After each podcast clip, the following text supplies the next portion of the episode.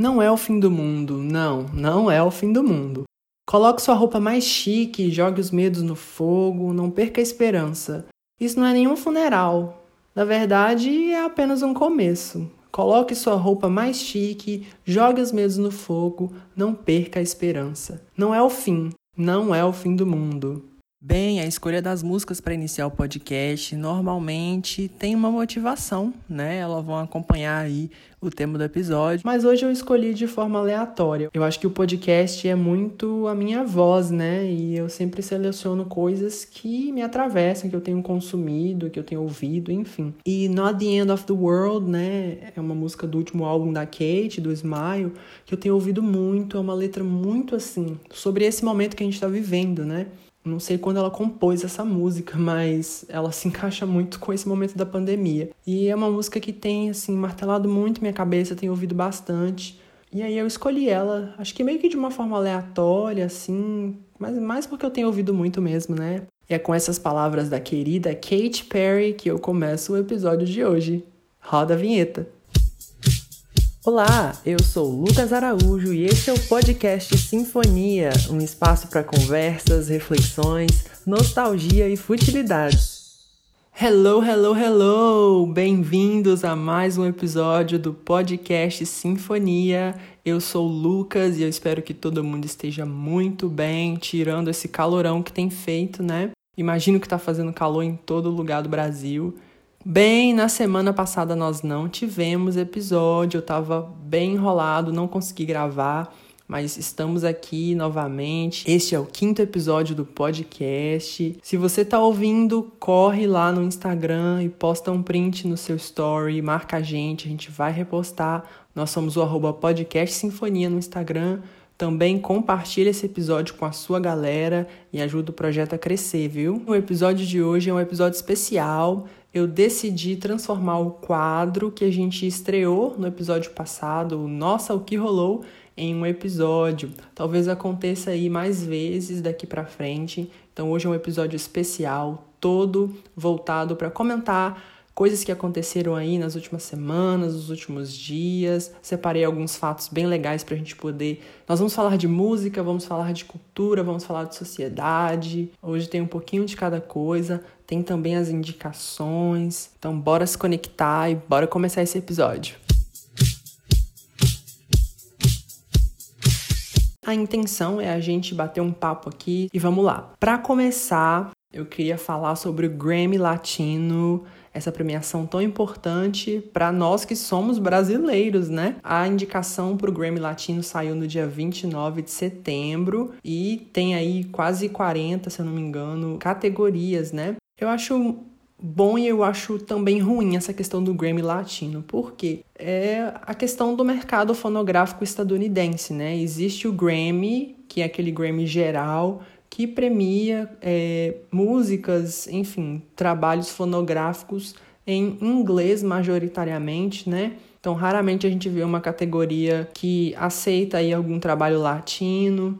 E mesmo quando aceita, também separa em alguma coisa muito específica. Então, essa categoria é específica para músicas latinas, por exemplo, né? É, a gente viu muito isso no VMA de 2020, que tinha uma categoria específica para premiar artistas latinos. A gente tem visto muito isso em outras premiações, né? Às vezes existe uma categoria específica para premiar músicas que são é, feitas, por exemplo, em coreano, né? Os famosos K-pops aí. Então eu, eu acho muito complexo isso, é uma coisa que a gente precisa discutir, né? Por que, que as músicas elas não podem ser consideradas músicas e avaliadas como músicas? Elas têm que ser consideradas músicas do país X, músicas feitas por pessoas da nacionalidade X. Isso provoca uma segregação muito grande, né? E a gente sabe que por de trás de toda essa questão tem um, um pingo de xenofobia, né? Isso aí é uma coisa indiscutível. Mas sendo assim ou não, né, vale aqui a gente comentar sobre o Grammy Latino, uma premiação tão importante, né, para quem faz música aqui no Brasil. A gente teve muitos artistas mainstream indicados, né? Artistas muito conhecidos, como a Rosalia, o J Balvin, que eu adoro, sou muito fã do J Balvin. O Daddy Yankee, o Maluma, o Bad Bunny, a Karol G, esses são artistas bem mainstream, bem conhecidos aí, né? E se você não conhece, vai dar um Google aí para conhecer. nós também tivemos artistas brasileiros, né? Teve de Maria Bethânia a Anitta. E eu separei algumas categorias em que a gente teve indicações de artistas brasileiros, né, pra gente poder comentar. A primeira categoria que eu separei foi Melhor Canção Urban, com Rave de Favela, do Major Lazer, com Anitta e MC Lan. Confesso que eu não gosto dessa música, eu acho uma batida muito chata, assim. Não por ser batida de rave, digamos assim, né? Como eles classificam, porque eu gosto muito desse, dessa vertente de música eletrônica, né? Que varia ali entre o trance e tem também uma pegada do trap, né? Mas eu acho a letra uma, uma letra muito assim, sei lá, estranha, não gosto, não consigo gostar dessa música. Acho que eu ouvi ela uma vez ou outra só, mas tá aí indicado a melhor canção urban, né? Então foi indicado ao Grammy Latino. Teve também uma categoria que me chamou a atenção, que é melhor álbum de música cristã em língua portuguesa, né? E entre os indicados aí são todos brasileiros, e a gente tem nomes conhecidos como o Padre Marcelo Rossi e a Aline Barros. É interessante para a gente pensar, né, como que a religião cristã ela permeia vários espaços, né? Acho que todos, inclusive uma premiação de música, né? Então existe uma categoria específica para música cristã em língua portuguesa. Outra categoria, melhor álbum pop contemporâneo em língua portuguesa. Isso aqui chama muita atenção pra gente, né? E eu separei aqui três indicados que acho que muita gente conhece, que é a Ana Vitória, né? As meninas muito famosas. O Melim, que é um grupo aí brasileiro que tem crescido ultimamente. Confesso que eu não gosto muito do tipo de música que eles fazem, né? Eles fazem aquela música lentinha ali, tipo, tem o Vitor Clay também, tem o Vitão, tem aquela Julia B. Essa galera faz um, uma música bem parecida e eu confesso que eu não me agrado muito com esse tipo de música, não. É aquela coisa do violão e aquelas letras falando de praia, eu e você, enfim. Não consigo gostar. Desculpa, fãs do Melim, tá? Ah, mas as pessoas devem pensar: nossa, Lucas, você é muito amargo, não gosta de nada. Eu gosto, na verdade, gosto de quase tudo, mas coisas pontuais, assim, né, que eu escolho não me agradar, na verdade, e é isso, não tenho o que fazer. E também as Bahias foram indicadas aí a melhor álbum pop contemporâneo. Interessante pensar porque as Bahias é um grupo formado ali por pessoas LGBT, né? Então isso é muito legal da gente ver aqui. Outra categoria que chamou muita atenção é melhor álbum de rock ou de música alternativa em língua portuguesa. E aqui tem indicados que todo mundo conhece, né? O principal deles é o Emicida, pelo álbum Amarelo, um álbum que foi muito comentado, muito aclamado pela crítica, tem parcerias muito diferentes assim, né? Ele conseguiu reunir trabalhos muito distintos para poder fazer um álbum assim de muita qualidade. E tem também a Letrux com o álbum Letrux aos prantos. Confesso que eu não conhecia Letrux até o ano passado. Aí eu fui ao Festival Sarará em Belo Horizonte e o primeiro show que eu assisti foi o show da Letrux, um show muito energético, assim, uma presença de palco doida demais e eu fiquei muito fã de Letrux. E ouçam aos prontos que é muito bom. Tem música com a Lineker. Essa categoria que eu vou falar agora talvez tenha sido a mais comentada, né?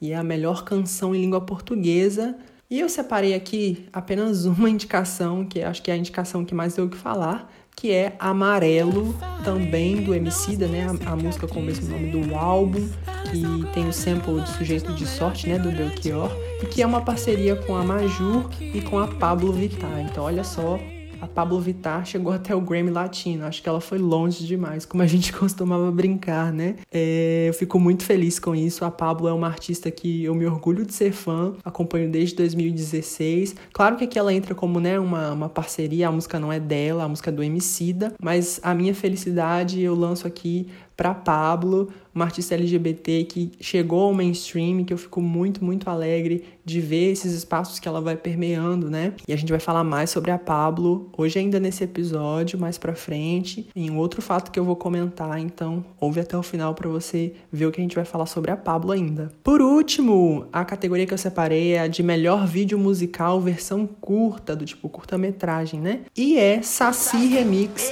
do Baiana System. Também não conhecia Baiana System, eu venho aqui ressaltar a importância dos festivais de música brasileira. Conheci Baiana System por causa do Festival Sarará também, um festival de música que aconteceu ano passado lá em Belo Horizonte. E essa música Saci é uma delícia, gente. Vai ouvir. A versão que foi indicada é a versão remix com o Trop Killers, né? É uma dupla de produtores e DJs aí que faz um, um som bem deles, assim, né? Eles têm uma, uma marca bem deles no som que eles fazem.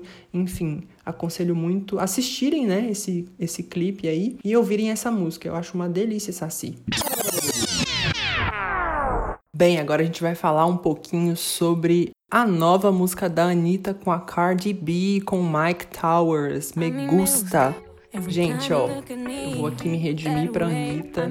Confesso que eu parei de ouvir e de gostar das músicas dela. E aqui não vem questões políticas e etc., aquela coisa do cancelamento que os gays insistem em fazer no Twitter não é sobre isso. Eu acho que é sobre a qualidade do trabalho dela que começou a não me agradar, né? As últimas coisas que eu tinha ouvido da Anitta ainda eram alguns funks, né? Na época do álbum Kisses dela lá. Então, Onda Diferente, né? Com a Ludmilla. Depois ela participou também de uma outra música da Ludmilla, Favela Chegou. Isso em fevereiro do ano passado, fevereiro de 2019. Então, muito tempo atrás. Depois ela lançou o Combate, né? Com a Leste, Luísa Sonza e a MC Rebeca. Então, confesso que esses foram os últimos trabalhos trabalhos dela que eu consumi. Eu assisti o show dela no Rock in Rio de 2019 pela TV, infelizmente não estava lá presencialmente. E eu lembro que algumas das músicas que ela cantou, eu não fazia ideia que música era aquela que ela estava cantando. Assim, fiquei bem perdido mesmo, porque eu tinha parado de acompanhar. Eu acho que ela caiu numa monotonia, músicas muito parecidas, batidas muito parecidas, letras muito parecidas sempre cantando em espanhol. Ao meu ver, não é um problema, né? Porque é a maneira que ela encontrou de tentar permear esse mercado fonográfico mainstream fora do Brasil, porque aqui no Brasil acho que ela é, né, mais do que mainstream assim, mas fora do Brasil, né? Então, artistas brasileiros cantando em português tem pouquíssima visibilidade lá fora, né? Então ela decidiu pegar para ela aquela essência que as pessoas chamam de essência latina e ela assumiu, né, essa identidade de cantora latina, cantando em espanhol, que é a língua latina que as pessoas mais reconhecem, né? O português é uma língua latina também, mas as pessoas não têm esse reconhecimento com o português. Isso envolve questões históricas, questões políticas, enfim. Mas é isso, eu parei de ouvir a Anitta, parei de consumir e agora confesso que eu não saio do repeat com Me Gusta, gente. Me Gusta, eu tô tacando stream todo dia, todo dia mesmo. Eu acho que ela acertou muito na melodia da música, né? Então é um, um reggaeton, mas tem um funk, enfim. É uma música bem costurada, assim. Eu acho que encaixou muito bem essa parceria. A Cardi B, assim, caiu como uma luva. O Mike Towers também. Eu não conhecia o Mike Towers, eu achei a voz dele muito legal. Uma voz assim que fica, sabe, na cabeça. Eu gostei muito. É... O clipe também muito lindo. Eu achei de extremo bom gosto os visuais. A locação, né, ali em Salvador, Pelourinho, aparece também a Igreja do Bonfim. E o recurso tecnológico que eles fizeram, né, para inserir a Cardi B, mesmo ela estando bem longe, acho que eu nunca vi um chroma key tão perfeito. Então estou aqui me redimindo para esse lançamento da Anitta. Acho que foi é um dos melhores trabalhos que ela lançou assim desde sua cara. Eu sou muito fã de sua cara também, né, com a Pablo, com o Major Laser lá atrás, lá em 2017. Eu acho que foi um acerto assim, certeiro. É perfeito. Essa música tem um sabor, é o sabor, meus caros. Tem também um lado que eu não vou deixar de falar, que é sobre a letra, né? A letra me chama um pouco de atenção, porque a letra reforça alguns estereótipos sobre pessoas latinas, né? Eu lembro muito bem que eu critiquei isso no VMA desse ano, ao indicar lá as categorias específicas para pessoas latinas, eles estavam mencionando coisas do tipo caliente, sensual. Isso é assim uma coisa que em 2020 as pessoas precisam repensar. Atribuir essa visão de que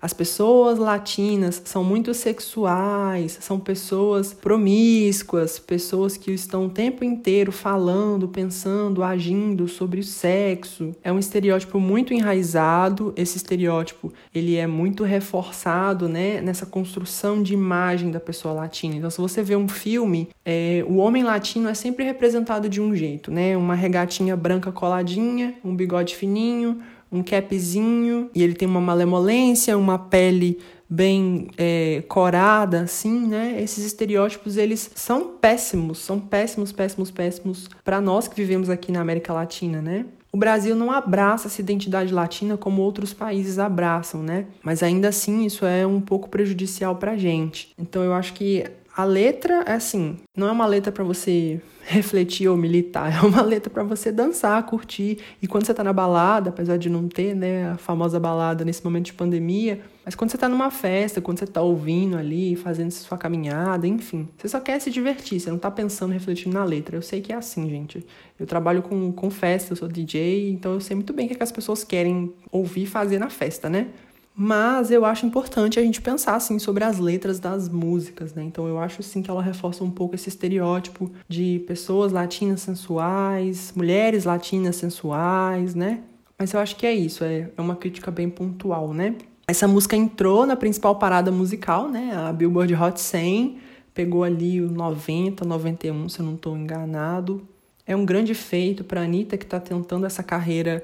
Tá tentando a carreira não, né? Eu acho que ela tá tentando ser mais reconhecida, porque a carreira dela tá muito mais do que feita, né? Tá entregue aí. Se ela quiser aposentar amanhã, ela pode aposentar.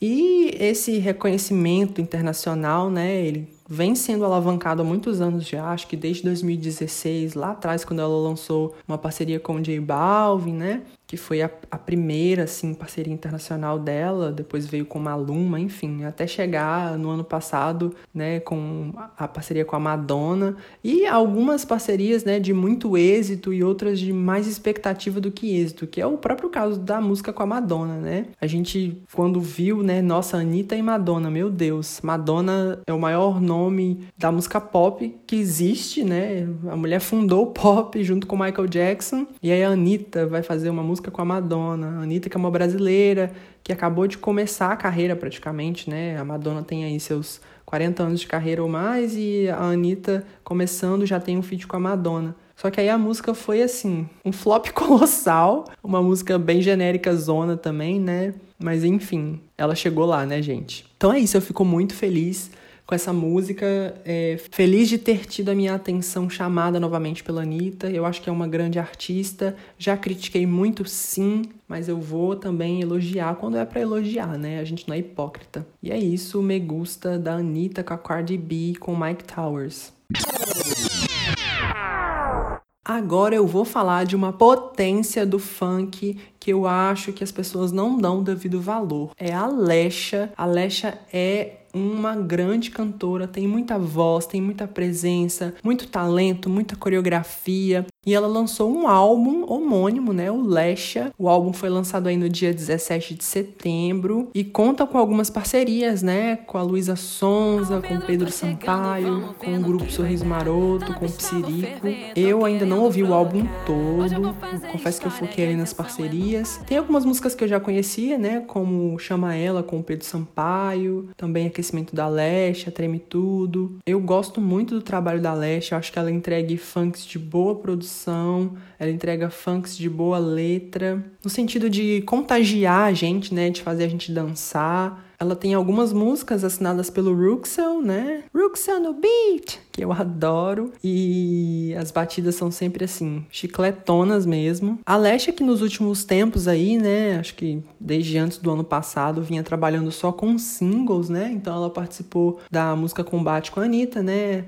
Sapequinha, que foi muito, muito, muito tocada, fez muito sucesso, que é uma parceria com a MC Lan. Também chama ela, né, com Pedro Sampaio e Aquecimento da Lesha, enfim, foram singles que bombaram muito aí. E eu acho que as pessoas têm que sim parar para ouvir o álbum da Lesha. Conecta aí o seu Bluetooth com seu sua caixinha de som e vai tacar stream na lenda, porque Tá um álbum bem gostoso, bem dançante e é isso. Tiveram aí também alguns lançamentos internacionais bem populares e que chamaram bastante atenção. Eu vou começar dando destaque para Megan Thee Stallion, que essa mulher vem mostrando que o ano de 2020 é dela, assim. Ela tá entregando presença, ela tá entregando clipe, ela tá entregando flow. Eu acho que o ano de 2020 é o ano da Megan Thee Stallion. Primeiro ela lançou um remix de Savage com a Beyoncé. Depois ela lançou o App com a Cardi B, que eu acho que é o marco de 2020 nesse mundo da cultura pop e, enfim, videografia, popularidade, né? Principalmente aí no TikTok, todo mundo fazendo o desafio de Web. É uma música que eu acho que não deve estar tocando muito na rádio, não sei qual que tá sendo o desempenho dela, que é uma música que tem uma letra bem explícita, né? Mesmo aqui no Brasil, as rádios, quando tocam músicas internacionais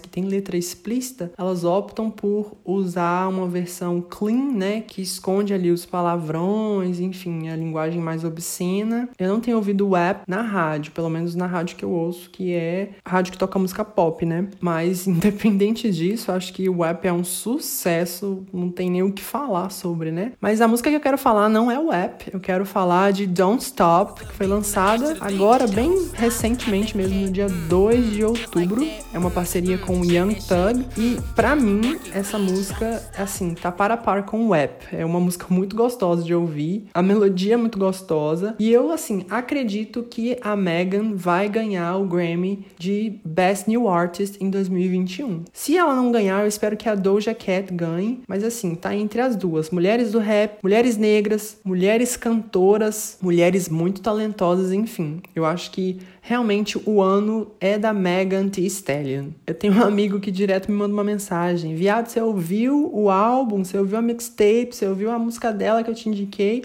E eu fiquei enrolando, gente. É muita coisa para fazer, muita coisa para ouvir, muito lançamento. Eu sou só um, mas quando dá, eu ouço. E ela lançou Don't Stop, eu fui direto ouvir. E também tá bem assim no meu repeat ultimamente, viu? Então, ouçam Don't Stop da Megan Thee Stallion, que tá babado, tá delícia de ouvir, viu? O próximo lançamento internacional bem popular e muito, muito, muito, muito aguardado é o The Album do Blackpink, né? As meninas que reinam aí no pop coreano, o mais conhecido como K-pop, né? Foi muito aguardado pelos fãs, pelos não fãs. Confesso que eu tenho consumido muito Blackpink, tá? Não sou fã de Blackpink, mas tenho desenvolvido muito apreço pelo trabalho das meninas, desde ali de Kill This Love, né? Lançada aí no ano passado, se eu não me engano. Acho que elas têm feito um trabalho bem, bem, bem do jeito que eu gosto mesmo. Elas também, né, lançaram aí anteriormente um feat com a Gaga, né, que eu sou cadelinha e vocês sabem bem que é Sour Candy. E o álbum, né, o The Album, tem algumas músicas bem legais, outras mais ou menos pelo meu gosto, tá?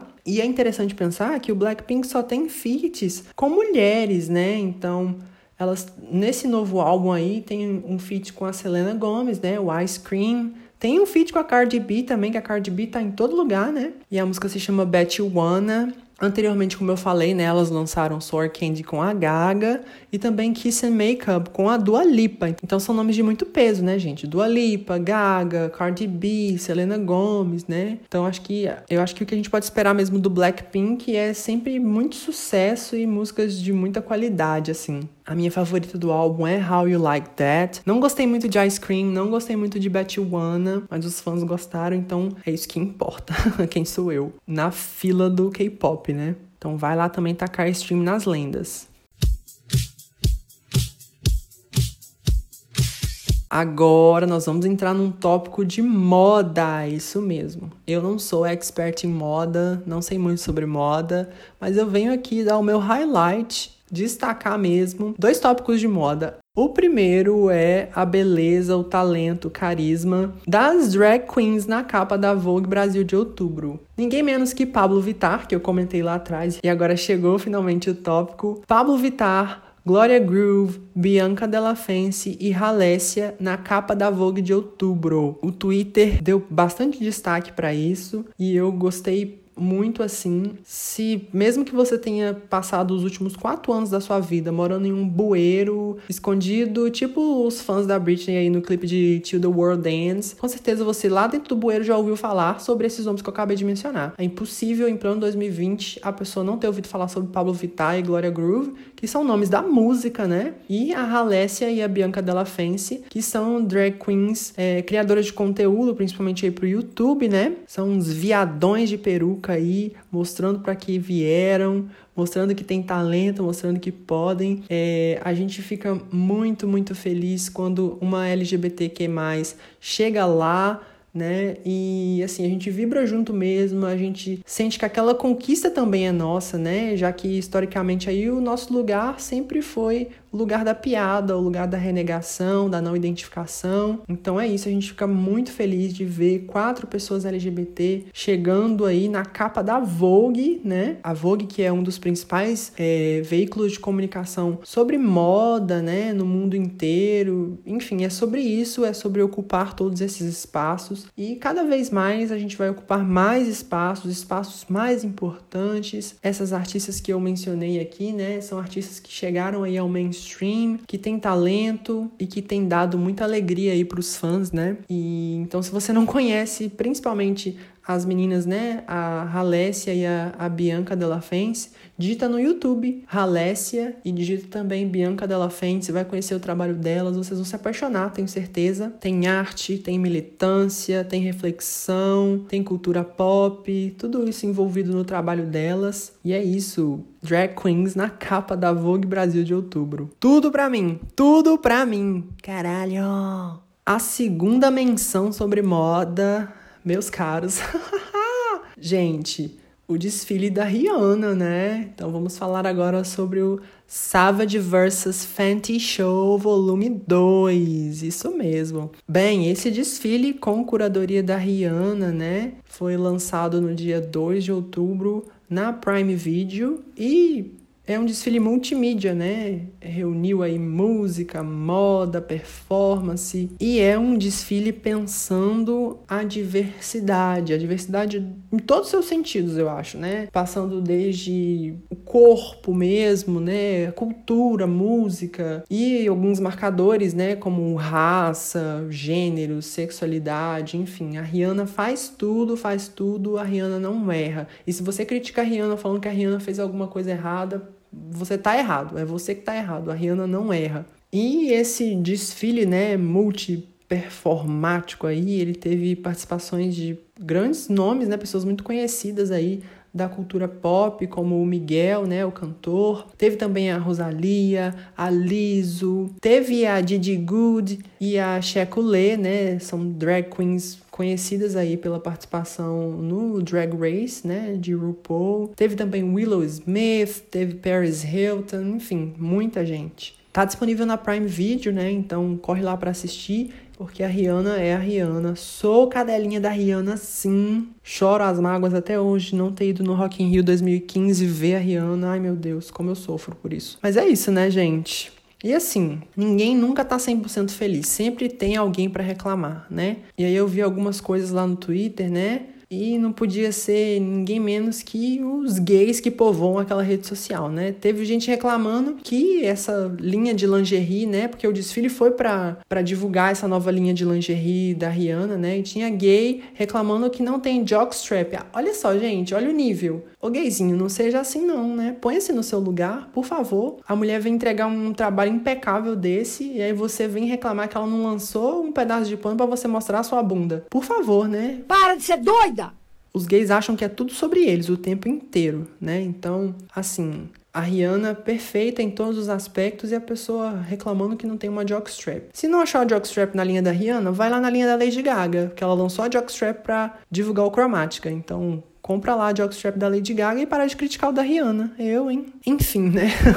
a Rihanna, ela tá realmente, assim, focada em outros projetos, né? Acho que o álbum novo não é a prioridade para ela. A gente sabe que esse álbum já deve estar tá gravado, já deve estar tá aí pronto para ser lançado, né? Mas vamos aguardar. É o segundo plano agora. Ela tá mais focada agora na linha de maquiagem, né? Na Fenty Beauty. Ela tá mais focada agora também na linha de lingerie. Enfim, é isso. Rihanna sendo Rihanna. E essa mulher trabalha, viu? trabalha, entrega e serve. É isso. Rihanna, please come to Brazil. Bem, falando em Come to Brazil, eu vou agora falar um pouco da minha indignação de um povo que veio muito para o Brasil, né? Hoje em dia não estão aí mais fazendo música, mas que teve um boom novamente e que eu dediquei um episódio inteiro para eles, o episódio 2, que é o RBD. Gente, no episódio 2, eu, né, fiz as minhas preces ali, já sabia que aquilo ia acontecer e aconteceu. A Universal Brasil finalmente lançou a discografia do RBD, lançou o box. Eu já adquiri o meu, agora é esperar aí para chegar e trabalhar muito para pagar esse box, né?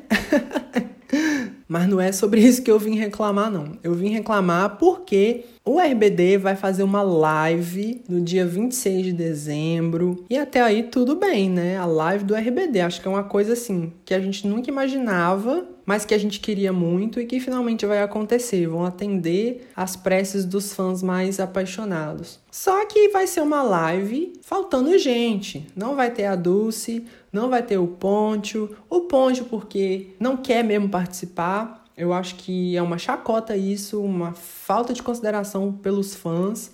E a Dulce, porque ela tá grávida, né? E, enfim, ela tem a questão da maternidade aí, né? Então não sei como ela pode estar em dezembro. Mas é isso, vai ser uma live de um grupo que tem seis pessoas, faltando dois. Já começou errado aí, né? E, aqui, e assim, olha, Brito, sinceramente, o fato que eu quero falar aqui é que não vai ser uma live gratuita transmitida no YouTube, como todos os artistas têm feito. Não. Vai ser uma live paga, feita aí através da plataforma do Spotify, com ingressos custando simplesmente 200 reais. Olha, RBD, sinceramente, 200 reais o ingresso para ver vocês na telinha, aí não dá, né? Faz esse negócio aí de graça no YouTube pra gente, por favor. Eu acho que muita gente ficou desapontada com essa questão, né, do a live ser paga e custando tão caro. Então fica aqui registrada a minha indignação com isso aí. Olha, acho que o RBD pecou muito nisso. Olha, gente, eu não podia deixar de falar aqui sobre as altas temperaturas, né? Eu não tô aguentando mais esse calor que tá fazendo. Eu sou de uma cidade que é quente por natureza o ano inteiro. Mas assim, o calor tem se superado, né? Tem lugar do Brasil fazendo muito mais calor que aqui, né? Com temperaturas aí chegando a 43 graus e mais que isso até, né? O tempo tá muito seco, tá tipo desértico mesmo. E a gente que tem rinite, a gente sente, né, Nicole? Aquela coisa. A minha rinite não para de gritar aqui. Impossível ficar sem soro fisiológico, sem água o tempo inteiro. E também protetor solar, né? Se você precisa sair ao sol aí. Mas uma coisa que, assim, tem me deixado bem chateado é o fato de que aqui no meu bairro, né, os meus vizinhos não param de colocar fogo em lixo, fogo em lote vago, fogo em pastagem seca.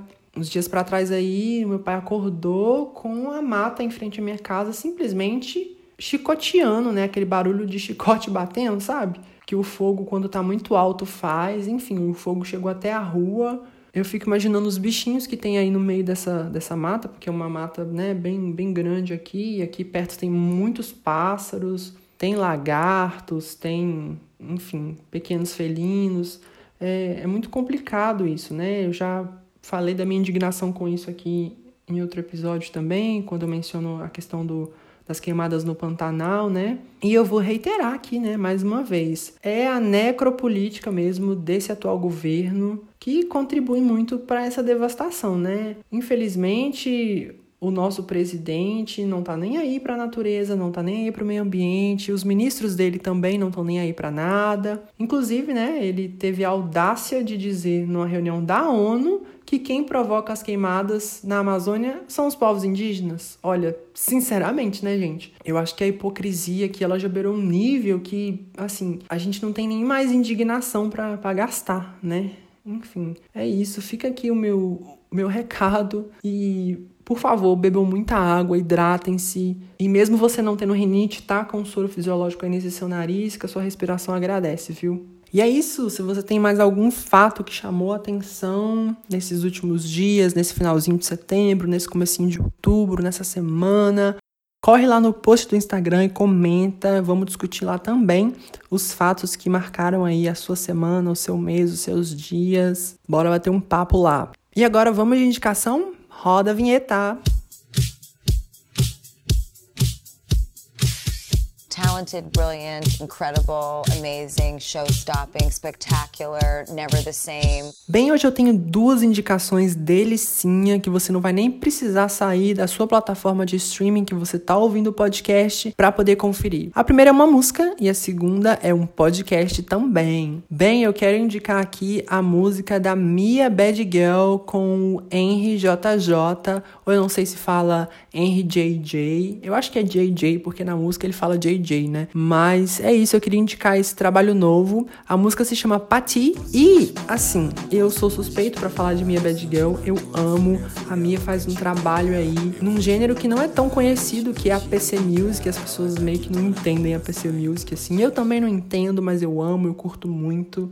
A Mia, que é uma querida, super acessível, sou fã mesmo. Inclusive, né, meu Twitter é por causa da, da Mia Bad Girl, o nome, né, Lucas Bad Girl. Enfim, vai lá na sua plataforma de streaming favorita, ouvir a nova música do Henry JJ com a Mia Bad Girl. Pati, o nome, é uma coisa assim, eu não sei definir, sabe? É uma batida meio lenta e tem um ar de reggaeton e ao mesmo tempo de PC Music, enfim, é uma delícia. E reitero aqui, vamos apoiar artistas LGBTQIA+.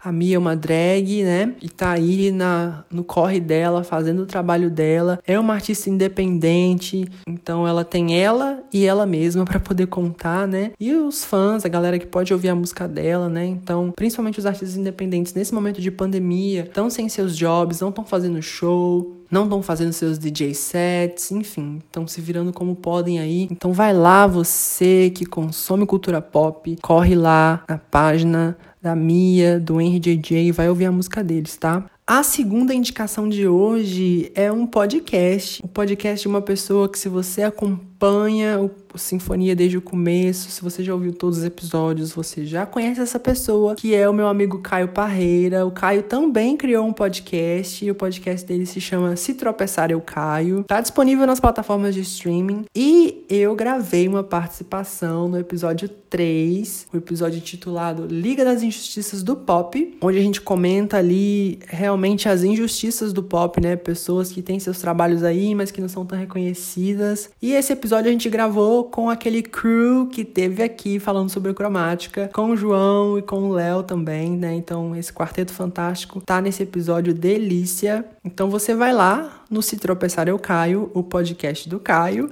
e vai tacar stream nesse episódio, o episódio 3 que já está disponível. Então escolhe aí sua plataforma favorita, Spotify, Deezer, Apple Podcasts, Castbox, escolhe, vai lá, tacar stream nas lendas, e é isso. E eu quero também vocês comentando lá no Instagram, eu vou deixar um post especial lá com as indicações, como eu tenho feito desde o último episódio. Vou colocar essas duas indicações, tanto a música da Mia quanto o episódio do podcast do Caio, e eu quero vocês comentando lá, contando se ouviram, se gostaram, o que acharam, e é isso. Ai, que delícia! Chegamos ao final de mais um episódio. Esse já é o quinto episódio do podcast. Estamos caminhando aí bem lentamente, estamos fazendo na medida do possível. Quero agradecer você que tem ouvido aí os episódios. Eu tenho recebido mensagens, pessoas perguntando: "Ah, quando é que vai sair outro episódio? Quero me entreter, quero ouvir". Fico feliz com esse feedback. E se você gostou desse episódio, compartilha com seu amigo, com a sua mãe, com seu tio, com seu namorado, com seu colega, com seu cachorro, põe para tocar aí, taca stream mesmo, ajuda a gente a se movimentar, a mover para frente, a mover para cima. Vamos que vamos, né? Continua aí tacando stream na gente. Eu sou Lucas Araújo, você vai correr no meu Instagram e vai me seguir. É o arroba itsaraújolucas. Você também vai seguir o Instagram do podcast, arroba podcast sinfonia, interage lá com a gente, curte, comenta, salva, posta no seu story, marca a gente. Ah, e me segue no Twitter também, agora eu vou passar a indicar o meu Twitter aqui. É lucasbadgal, então Lucas, normal, e o Badgal, como eu disse, né, inspirado aí na Mia, é B-A-D G-Y-A-L, Bad Gal, segue lá. Lá eu posto umas aleatoriedades também, muito da minha opinião. E é isso, muito obrigado você que ouviu até aqui. Um beijo e até o próximo episódio.